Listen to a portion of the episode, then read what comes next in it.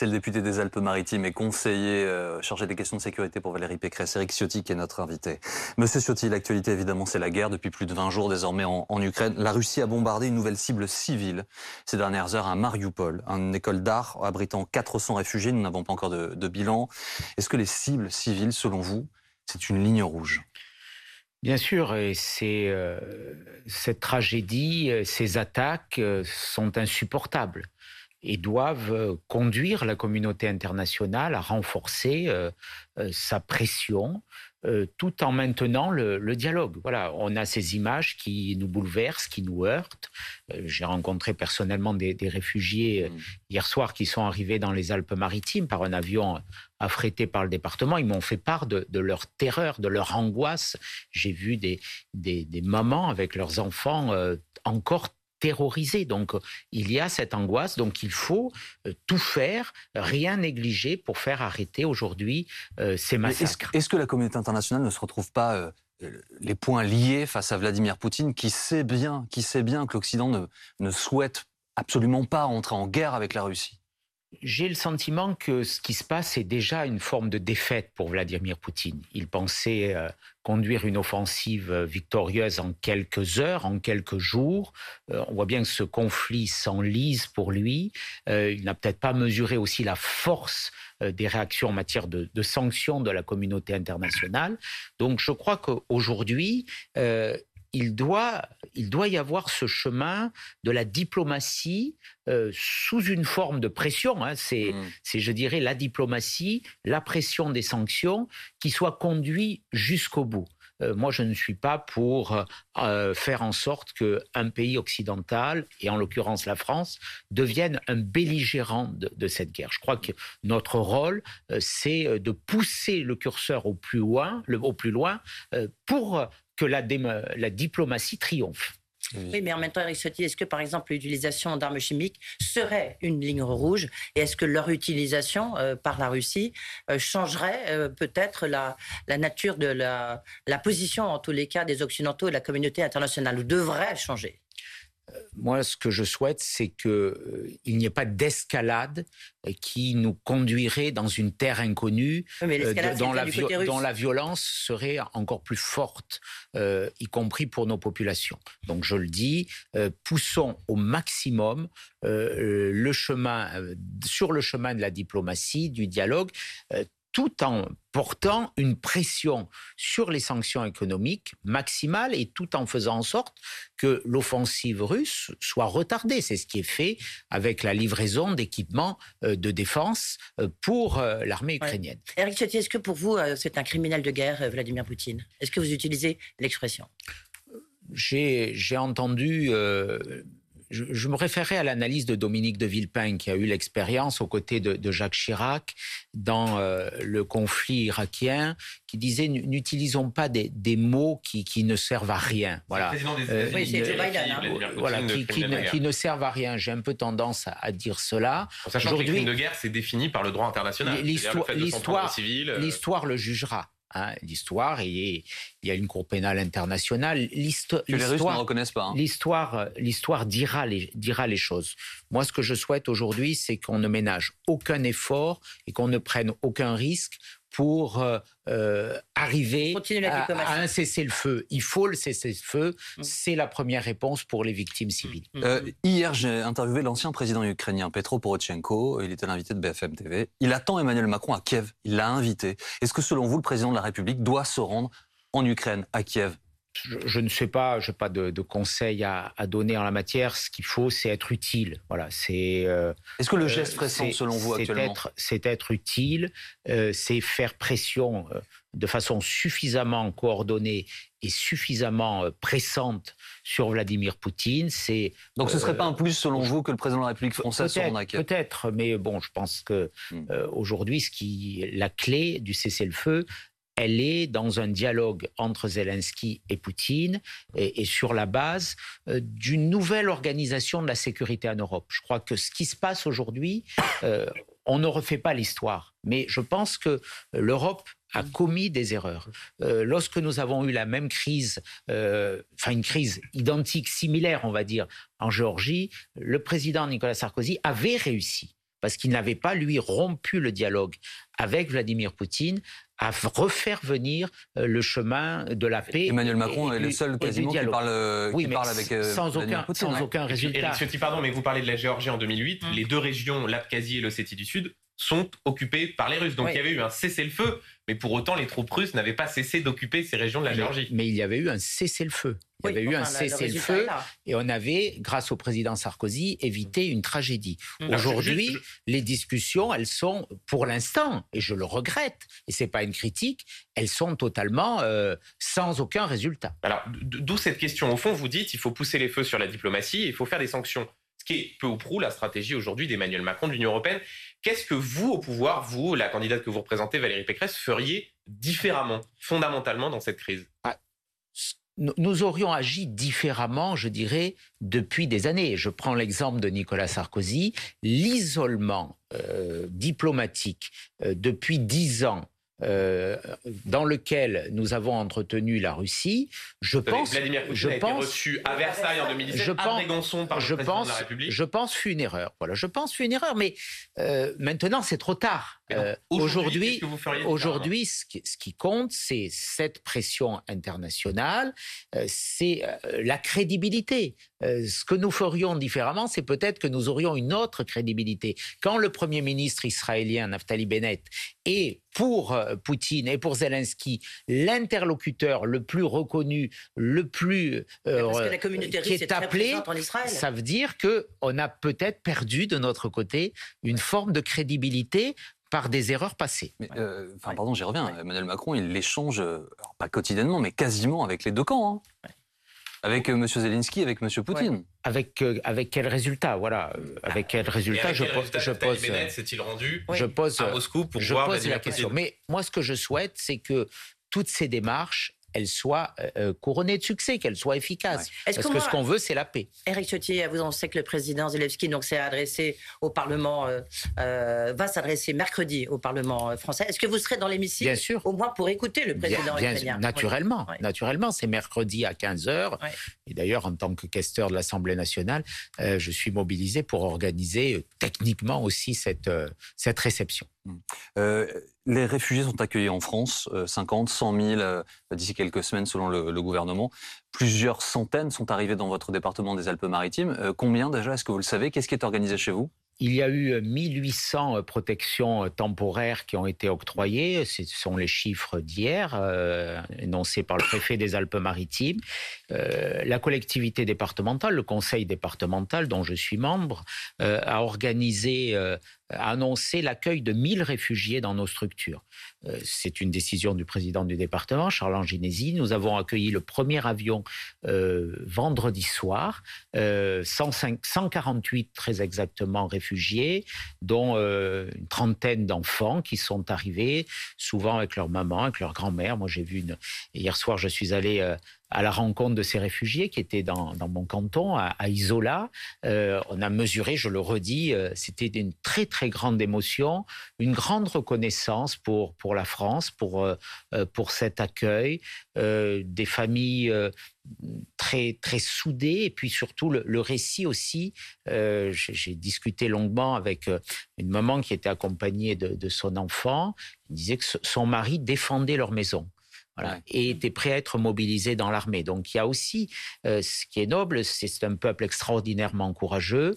Les femmes sont protégées, les enfants et les hommes combattent. Est-ce que vous prévoyez à titre personnel d'accueillir des réfugiés chez vous? Non, moi je n'ai pas, pas prévu cela, mais nous avons euh, euh, mis en place pour ces 1000 réfugiés pour le département, nous avons mobilisé des logements. Il y a une, il y a une, grande, il y a une grande solidarité qui est, qui est aujourd'hui opérée. Est-ce que, euh, comme Eric Zemmour, vous faites un distinguo entre les, réfugiés? Il y a réfugiés et réfugiés. Euh, tous ceux qui ont un statut de réfugié, euh, qui est octroyé dans un cadre légal, mérite la même considération, naturellement, et c'est l'honneur de la France. Ce statut de réfugié, il dépasse, il est plus ancien que la Révolution française. C'est quelque part l'honneur de la France de protéger ceux qui sont victimes de l'oppression de la guerre. Donc on n'a pas à distinguer les réfugiés. mais Monsieur Ciotti, la question c'est qu'on n'a pas vu un tel empressement de la droite de votre part quand Kaboul est tombé et que les femmes afghanes euh, devaient être euh, accueillies au moment de la crise migratoire. J'ai bien, rassurez-vous, j'ai bien compris. J'ai bien compris. Que vous avez reçu autant d'Afghans, de Syriens que d'Ukrainiens. J'ai bien compris le sens de votre question, mais. Euh, ce que je dénonce et ce que je continue à dénoncer, c'est justement que certains aient dévoyé le statut de réfugié. Euh, nous avons un organisme qui donne le statut de réfugié, c'est l'OFRA, euh, qui euh, peut être susceptible d'un appel devant la Cour nationale du droit d'asile. Aujourd'hui, l'asile, le, statut de réfugié est donné dans un peu plus d'un tiers des demandes. Un tiers des demandes. Ça veut dire que les deux tiers des demandes sont des fausses demandes. Voilà. Là, on voit très bien euh, que naturellement, il y a une guerre, il fuit la guerre. Mais mm. c'est vrai également pour les Afghans. Mais là, le taux de protection pour les Afghans est de l'ordre de 90%. Donc c'est assez similaire. mais quand on vient, quand on vient de Tunisie, quand on vient de Tunisie ou de Côte d'Ivoire et qu'on demande le statut de l'asile euh, de réfugié, c'est faux. Euh, et, et d'ailleurs, ils sont refusés. C'est là la différence. C'est là où nous, ce que nous voulons, c'est protéger et, hmm. conforter le statut de réfugié, mais de veiller à ce que cette procédure ne soit pas dévoyée euh, pour devenir la procédure légale de l'immigration illégale. Juste pour préciser les choses, pour que tout le monde comprenne bien ce dont nous parlons, la Convention de Genève protège les réfugiés au sens large, sans précision. Si ce statut est refusé, il y a un statut subsidiaire en France qui est possible. Et là, en l'occurrence, pour la population ukrainienne, vous l'avez évoqué, c'est le statut temporaire et c'est la première fois depuis sa création une dans les années 2000 C'est une directive européenne de 2001. C'est la protection de 1 à 3 ans. C'est la première fois qu'elle est utilisée. C'est une procédure différente du cadre habituel. Mais le cadre habituel... Aussi parce que la plupart des Ukrainiens, a priori, souhaitent retourner chez eux une fois le conflit... Euh, Bien sûr. Moi, c'est ce que m'ont dit hier soir ces, ces familles. Euh, elles n'ont qu'une hâte, c'est de, retourner dans, dans, leur pays. Euh, et on voit bien, soyons clairs, sans langue de bois, que dans beaucoup d'étrangers en situation irrégulière, ont utilisé la procédure d'asile qui donne beaucoup de droits euh, pour détourner les procédures. Pour détourner les procédures, je le redis. Euh, est-il vrai qu'Olaf Scholz a refusé de recevoir Valérie Pécresse euh, Nos confrères de Challenge écrivent ça, parce qu'elle n'est pas suffisamment haute dans les sondages. le chancelier allemand aurait refusé de lui accorder son soutien? J'ai aucun élément là-dessus. chancelier allemand et socialiste, c'est peut-être une autre mm. explication, mais j'ai pas de, j'ai pas évoqué cette question. Je ne crois pas que ça soit exact. Mm. politiquement, Eric Ciotti, on voit bien que Valérie Pécresse a dû mal euh, dans cette campagne. Désormais, dans les sondages, elle est le plus souvent cinquième derrière Jean-Luc Mélenchon, derrière Eric Zemmour. Qu'est-ce qui fonctionne pas? Sans langue de bois, là aussi, on a connu des, périodes plus, plus faciles. Mais, vous avez l'art de euh, euh, voilà, donc on est engagé dans, la campagne. Valérie Pécresse est très déterminée, très courageuse. Elle subit aussi beaucoup de beaucoup d'attaques parce que depuis ce qui fonctionne pas? depuis le début, elle a été aussi, il faut bien le reconnaître, un peu prise pour cible. Emmanuel Macron a choisi ses adversaires. D'abord, il a choisi euh, sa stratégie de campagne plutôt de non-campagne, euh, ne, pas faire, ne pas faire campagne, euh, surfer sur les événements, ne pas aller dans la confrontation, dans l'évaluation de son bilan parce que là, il sera une énorme difficulté. C'est seulement de la faute des autres. il, a, il a mesuré que Valérie Pécresse était la seule euh, au départ qui pouvait le battre. Et donc, il a choisi finalement ses, rivaux, euh, et notamment Marine LePen. Il veut, Monsieur Ciotti, rejouer, il veut rejouer le match. dans votre camp, alors vous, vous êtes sur ce plateau aujourd'hui, on a vu Xavier Bertrand sur des plateaux pour défendre Valérie Pécresse, mais euh, messieurs Vauquier, Barouin, on pourrait François Fillon, le cas est un peu à part, mais pourquoi pas enfin, François Fillon, il s'est retiré de la vie oui, politique. Oui, mais tous ces poids lourds, laissez-le en paix. Tous ces poids lourds euh, historiques de votre parti, ils se pressent pas non plus pour défendre Valérie Pécresse. Ça, c'est un fait, c'est un constat vous leur poserez la question. Non, mais vous le constatez comme nous. Laurent Vauquier préside le comité de soutien. Il, il, tient des meetings chaque semaine. Donc, euh, je l'ai vu euh, encore à, Chartres euh, pour présider le comité des élus locaux. simplement, moi, je suis euh, loyal, je suis fidèle. Et est-ce que vous l'êtes plus que les autres ou est-ce que vous leur reprochez de ne pas être suffisamment Je ne sais pas, je ne vais pas euh, porter des jugements sur mes amis. Mais vous ne voyez bien qu'ils sont pas là. Je sais quelle est mon attitude. J'ai toujours euh, livré le combat des idées, des valeurs, jusqu'au moment de, de l'élection. Je l'ai fait aux côtés de François Fillon en 2017 je le fais, je le fais aujourd'hui. Ça n'aurait pas été plus puissant pour Valérie Pécresse d'avoir tous ces noms-là derrière elle? Ils, y sont. Ils Et vous y croyez sont encore à la possibilité d'être au second tour? Mais bien sûr, moi, voilà. Je pense aujourd'hui qu'on peut acter, euh, qu'on peut acter que Emmanuel Macron sera au second tour. Voilà. Bon. Oui, euh, oui.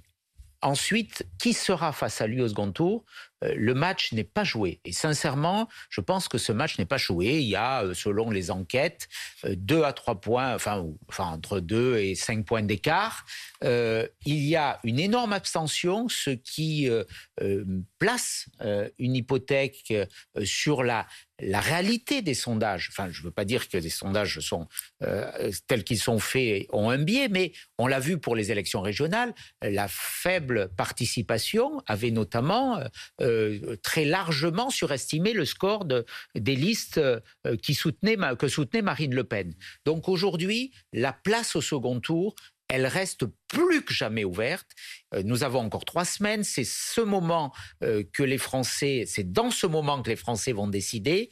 Leur choix va se cristalliser. Et c'est là où il faut dire la vérité. Le vrai programme de rupture, euh, la vraie équipe, la capacité à diriger le pays, un programme de rupture et non d'une continuité impuissante, c'est ce que nous allons porter avec Valérie Pécresse dans les trois semaines à venir. Et j'ai confiance dans sa qualification au second tour. Si elle est qualifiée au second tour, c'est un nouveau match qui commence. Eric Ciotti, malgré tout, est-ce que, si vous, il y a un petit peu de recul maintenant par rapport à cette campagne, est-ce qu'il y a des erreurs de campagne qui ont été commises? Est-ce que c'est sur le positionnement? Est-ce que votre, d'aller une fois sur votre ligne, une fois sur une ligne plus proche, effectivement, d'Emmanuel Macron, est-ce qu'il y a eu des erreurs? Bon, le Zénith, évidemment, été une erreur, des erreurs de communication. Est-ce que déjà vous trouvez que c'est un problème de positionnement, de style, c'est quoi? Si vous le permettez, ce bilan, s'il doit être euh, tiré, on, le, on le fera, on le fera après le. Après, après l'échéance, moi aujourd'hui, ce qui m'importe, c'est défendre nos idées. Je crois qu'on a le meilleur programme, un programme de rupture profonde euh, qui euh, à la fois garantit. Est-ce qu'elle est suffisamment entourée, entourée justement une équipe? Oui, justement, c'est la seule, Valérie Pécresse, c'est la seule qui demain peut présenter une équipe euh, ah. aux compétences multiples. Alors justement, sur, cette équipe, vous, nous, fournissez une transition toute trouvée. Euh, hier, Valérie Pécresse a proposé, a dit qu'elle souhaiterait, si jamais elle était élue, eh bien qu'entre au gouvernement Teddy Riner, Leila Slimani et Pierre de Villiers. Problème, un, aucun des trois n'était prévenu, et deux, aucun des trois ne souhaite rentrer au gouvernement si Valérie Pécresse est élue. Est-ce que franchement, il n'y a pas un petit manque de, de, je sais pas, de professionnalisme C'est pas très habile quand même. Mais là, ça participe de ce que j'ai évoqué tout à l'heure, de ces attaques incessantes qu'elle subit parce que bah, quelque part. Attaques C'est une maladresse de sa part. Non, c'est pas une maladresse. Elle a répondu à une question sur un casting un peu rêvé. C'était un questionnaire de Proust en disant elle ferait appel à des talents. C'est pas, elle a pas dit je vais nommer euh, euh, le général de Villiers euh, ministre de la Défense. elle a dit ça serait quelqu'un d'extraordinaire dans ce poste. Bah, les trois disent il n'en est pas ce question. Que, ce que je pense, moi je pense même, je, je pense même qu'il aurait été excellent comme candidat à la présidence de la République, le général de Villiers. Je lui avais personnellement demandé. Meilleur que Valérie Pécresse Et il m'avait dit, c'était il, y a plus d'un an, presque un an et demi, il m'avait dit jamais je ferai, je m'engagerai dans, la, en politique. Mais voilà, donc euh, elle a fait. Qui peut penser que le général de Villiers ne serait pas un bon ministre de la Défense? Voilà. C'était pas une offre de service, c'était pas euh, la nomination du gouvernement. Donc on lui fait là encore un faux procès. Donc j'ai l'impression qu'il y, a un peu euh, une forme de de Pécresse bashing qui est en permanence asséné aujourd'hui. Euh, vous avez dit il y a quelques instants, nous avons le seul programme de, rupture, alors que dans votre camp, euh, beaucoup ont dit que, euh, que, Emmanuel Macron avait copié votre programme. On va vous interroger à ce sujet, vous allez clarifier les choses s'il vous plaît pour nos téléspectateurs. la suite de BFM Politique, c'est dans un instant en direct sur BFM TV. À tout de suite.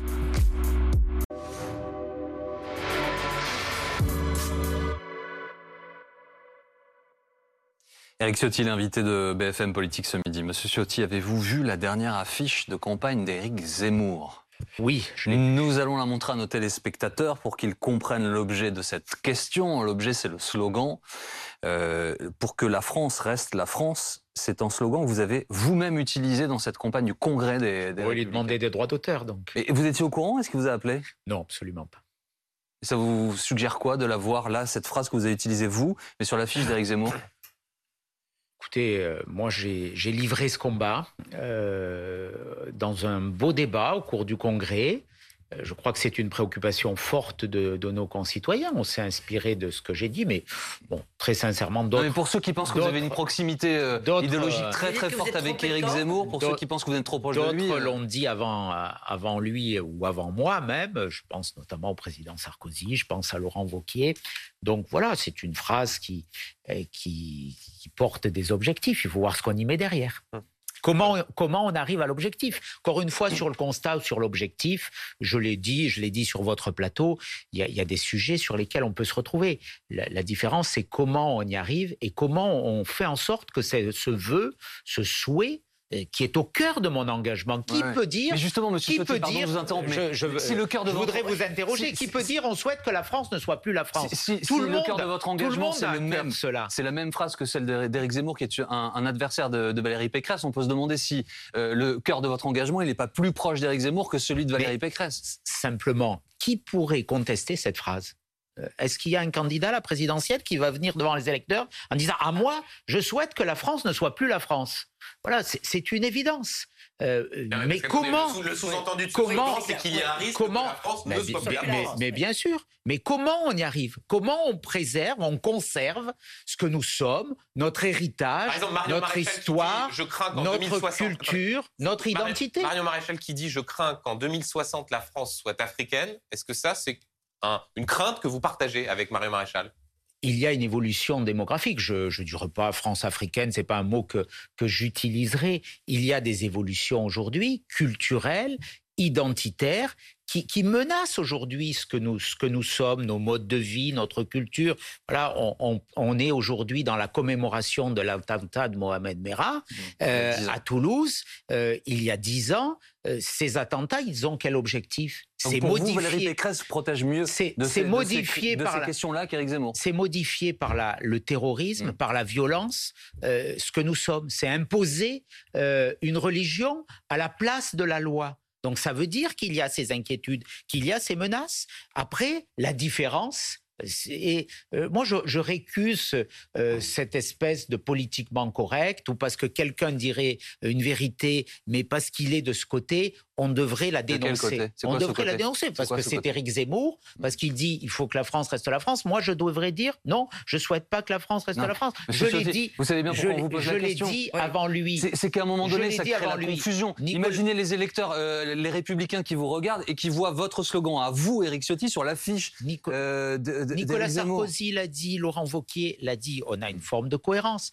Après, comment on arrive à cet objectif? Que tout le monde devrait partager Parce que si quelqu'un ne partage pas cet objectif, je pense qu'il n'a pas à être engagé dans l'élection présidentielle. Comment on y arrive? C'est là où il y a des différences, c'est là où il y a un chemin qui n'est pas identique. Benjamin. Monsieur Ciotti, au fond, ces, ces deux affiches-là montrent bien les, les tiraillements idéologiques que vit, que subit Valérie Pécresse. Est-ce qu'au fond, vous n'avez pas plombé sa campagne en disant, pendant la campagne du Congrès, qu'entre Emmanuel Macron et Éric Zemmour, au second tour, vous voteriez pour Éric Zemmour? Est-ce que c'est pas ça le, le symbole, au fond, de cette impossibilité qu'elle a à tenir les deux bouts dans cette campagne Je, je ne crois pas. Vous Dans une- pas plombé en disant ça. dans une campagne, ce qui compte, ce sont les idées, c'est le projet, c'est l'équipe pour mettre en place ce projet, et c'est l'incarnation euh, de celle qui euh, va représenter le peuple de France. Vous rediriez C'est- aujourd'hui- c'est cette, alchi- Vous c'est cette rediriez dans un second tour Macron-Zemmour, je vote C'est Zemmour cette alchimie. Moi, je redirais, je redirais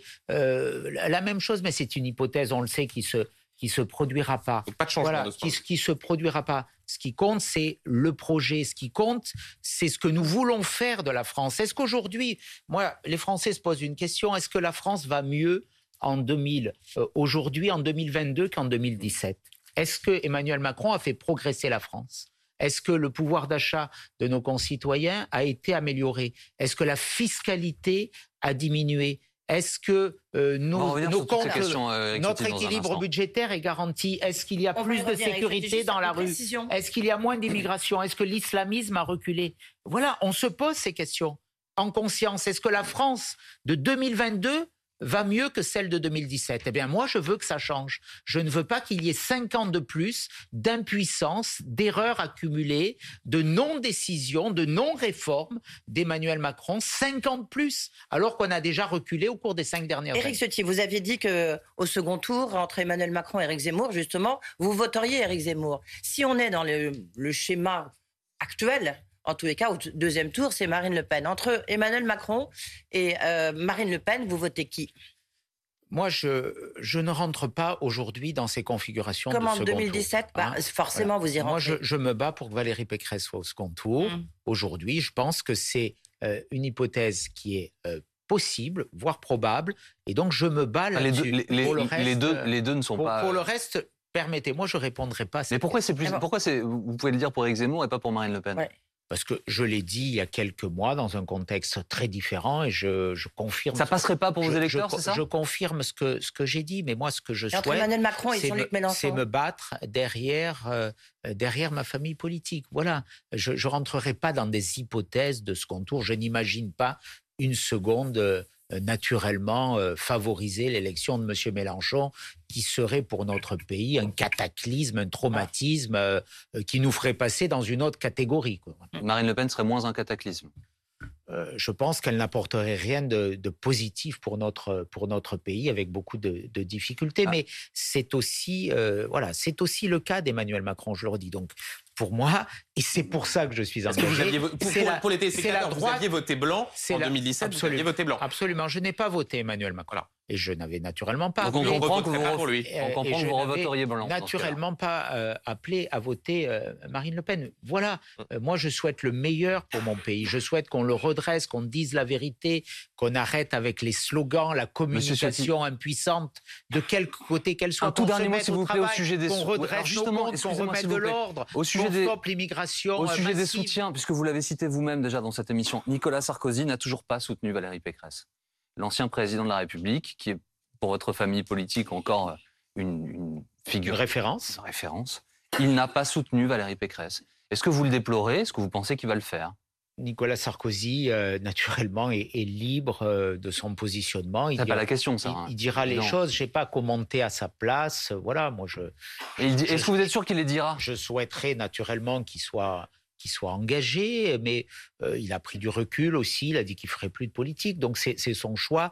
J'ai trop de respect pour Nicolas Sarkozy, pour ce qu'il incarne, pour ce qu'il Il a- Il a représente. pris du recul, Monsieur mais il a tout euh, même reçu donner, Valérie euh, Pécresse, vous lui lui parlez. donner, pour lui donner des conseils. voilà. Est-ce que, que vous envisagez la possibilité qu'il soutienne Emmanuel Macron? Non.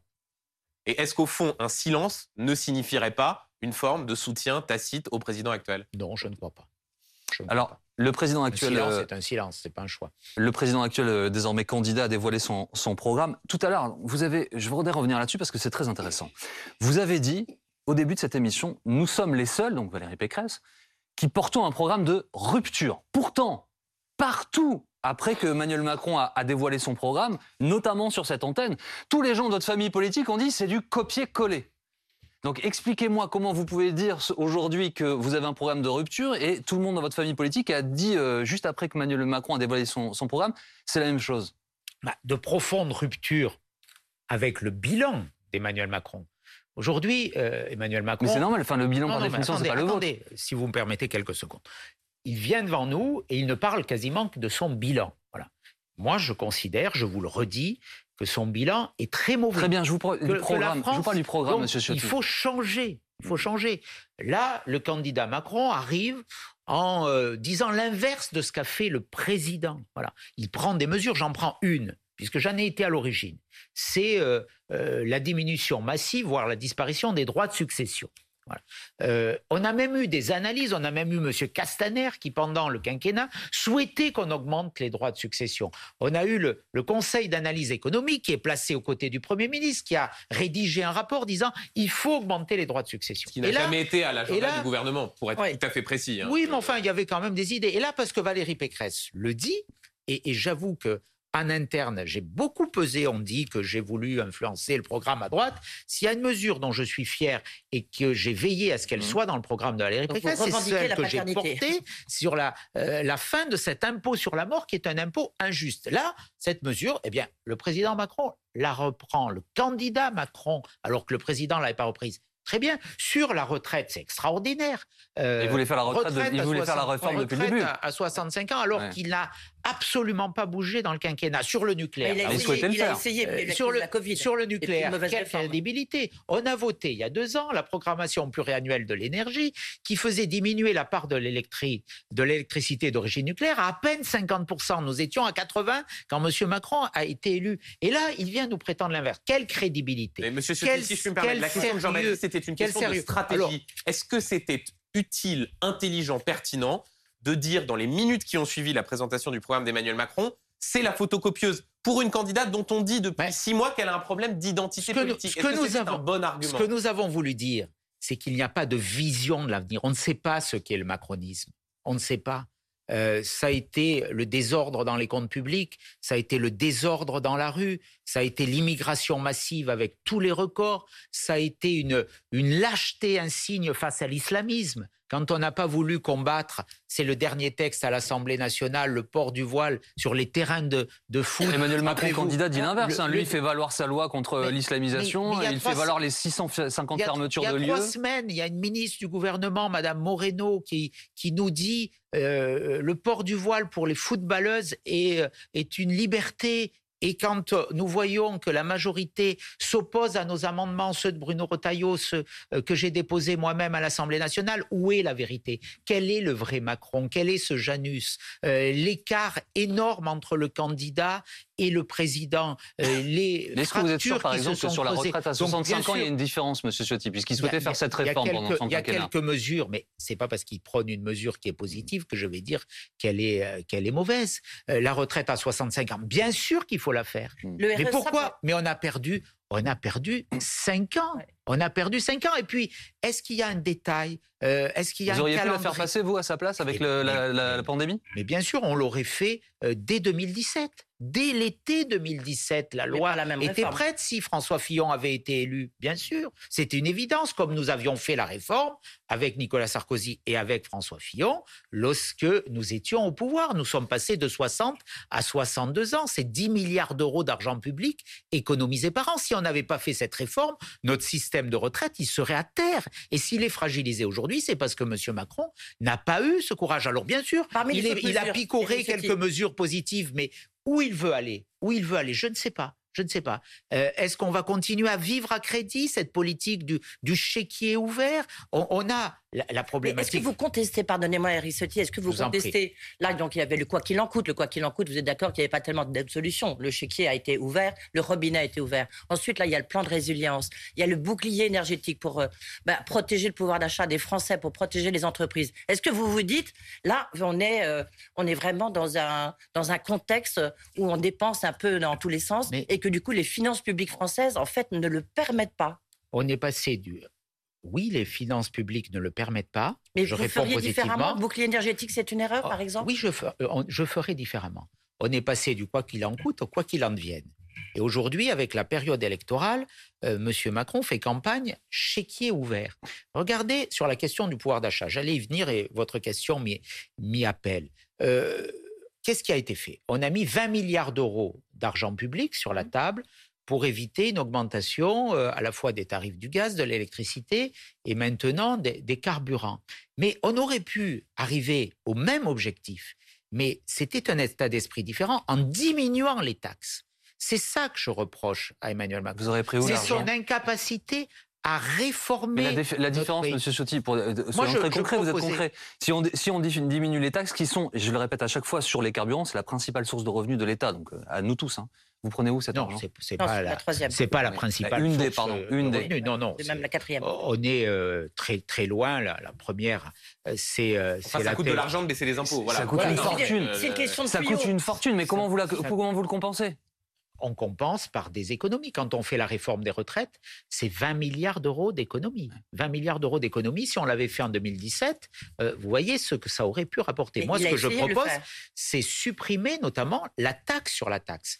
On a la TICPE hein, qui représente aujourd'hui, qui a représenté jusqu'à 60% du coût de l'énergie, c'est fixe.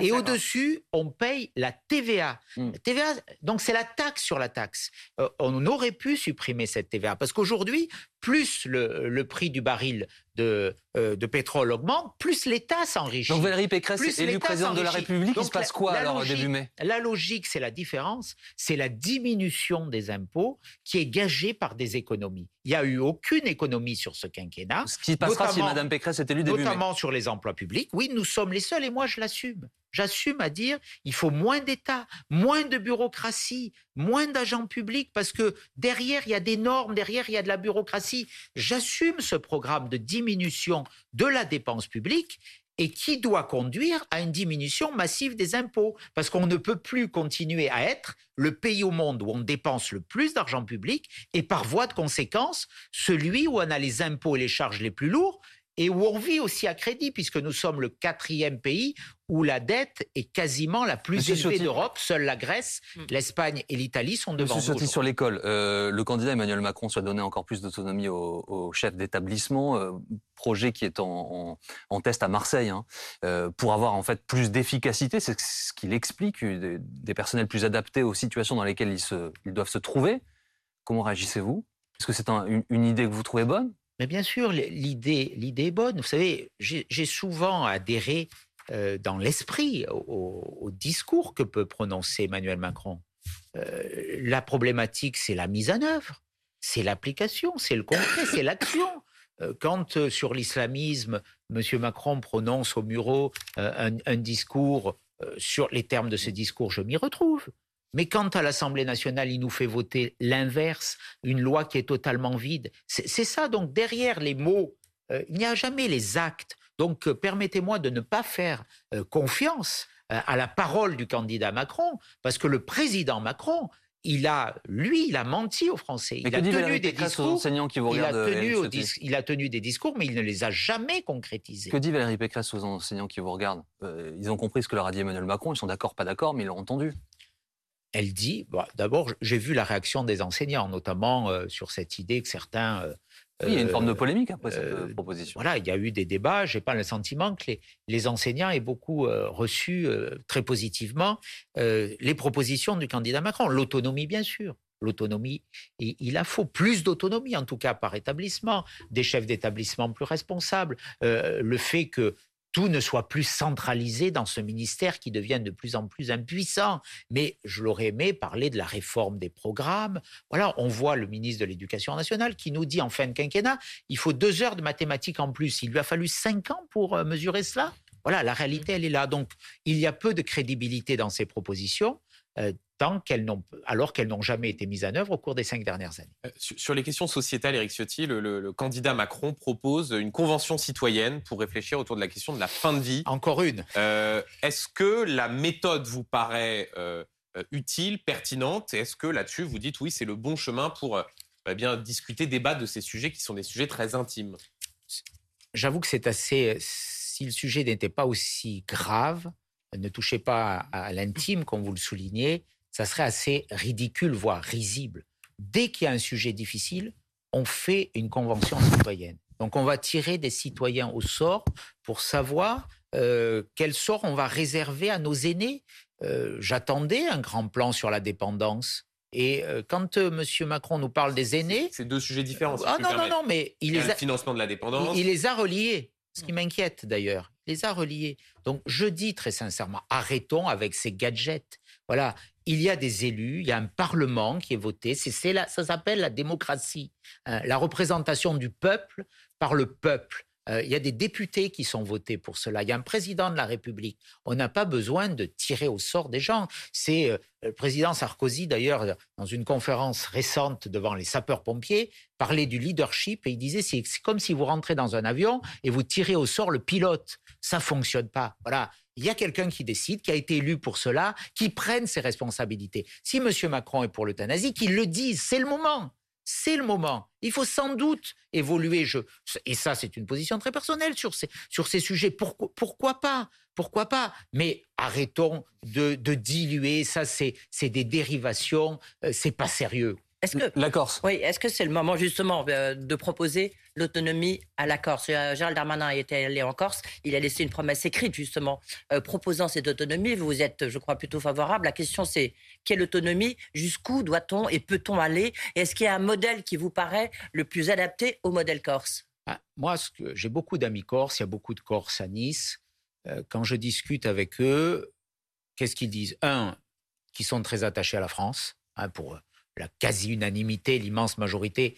Euh, la Corse, c'est la France, c'est une histoire, c'est la résistance, c'est euh, euh, le général de Gaulle, c'est l'attachement au drapeau. Et puis, il y a une identité, bien sûr, il y a une spécificité, il y a une culture qu'il faut prendre en compte, qu'il faut pas nier, qu'il faut pas effacer. Donc, pour moi, l'autonomie, c'est pas un gros mot non, mais quoi, sur, sur le fond. Mais jusqu'où bah Mais après, c'est à la loi de, le dire. Oui, est-ce que c'est lever, des impôts, par exemple Mais ce que je veux dire, ce que je veux dire, il y a des territoires, je pense par exemple à la Nouvelle-Calédonie, où il y a, dans la République, et la République française, les néo-calédoniens l'ont dit par trois fois, hum. euh, ont exprimé leur volonté de rester en France. Il y a en Nouvelle-Calédonie, en effet, la possibilité de moduler l'impôt, de, lever l'impôt. Bon, c'est des questions qui ne sont pas tabous pour moi. Ce que je dis, pourquoi on a ouvert ce débat? Parce qu'il y a de la violence. Et une nouvelle fois, euh, M. Macron réagit face à la violence. Il avait cédé à Notre-Dame-des-Landes alors qu'il y a eu un référendum. Il a cédé à la violence. Là, je rappelle que 80 policiers ont été blessés quand même. Voilà. Il a cédé à la violence. Il n'avait pas fait les bons choix avant, notamment sur le rapatriement des, détenus. Je, le dis, c'était une erreur de laisser euh, euh, les prisonniers sur le continent, alors qu'il y avait une revendication légitime des, familles pour dire euh, cet emprisonnement, il peut se faire à Borgo aujourd'hui. Donc, pour l'été, pour l'année 2022. Il y a toujours, il y a toujours un manque d'anticipation et on réagit après, là où les événements se sont produits, et on réagit face à la violence. C'est ce que je conteste dans ce pouvoir. C'est une forme d'impuissance, d'immobilisme. On réagit après les événements. La crise sanitaire, on a réagi. Justement, justement, Monsieur euh, Ciotti. Alors, euh, les gilets jaunes, on a réagi après, avoir, après avoir augmenté les taxes La pandémie semble repartir. La pandémie semble repartir. En tout cas, c'est le cas chez certains de nos voisins. C'est le cas plus loin euh, dans le monde, en, Asie. Est-ce que le calendrier de levée de ces restrictions du masque, du pass vaccinal, etc., selon vous, était opportun? Non, il était sans doute inopportun. Il est, il est un peu électoral, je le dis. S'il n'y avait pas l'élection présidentielle, je pense que les conditions sanitaires n'étaient pas réunies pour lever la garde de façon systématique et généralisée, notamment sur le port du masque. Voilà, donc aujourd'hui, on en paye le prix. Merci beaucoup. Merci Eric Ciotti d'avoir été notre invité aujourd'hui dans BFM Politique. Edwige, Benjamin, merci, à tous les deux. Merci Eric euh, Reste avec nous s'il vous plaît. Dans un instant, je vous retrouve pour faire un, un point complet sur l'évolution de la situation en Ukraine. À tout de suite.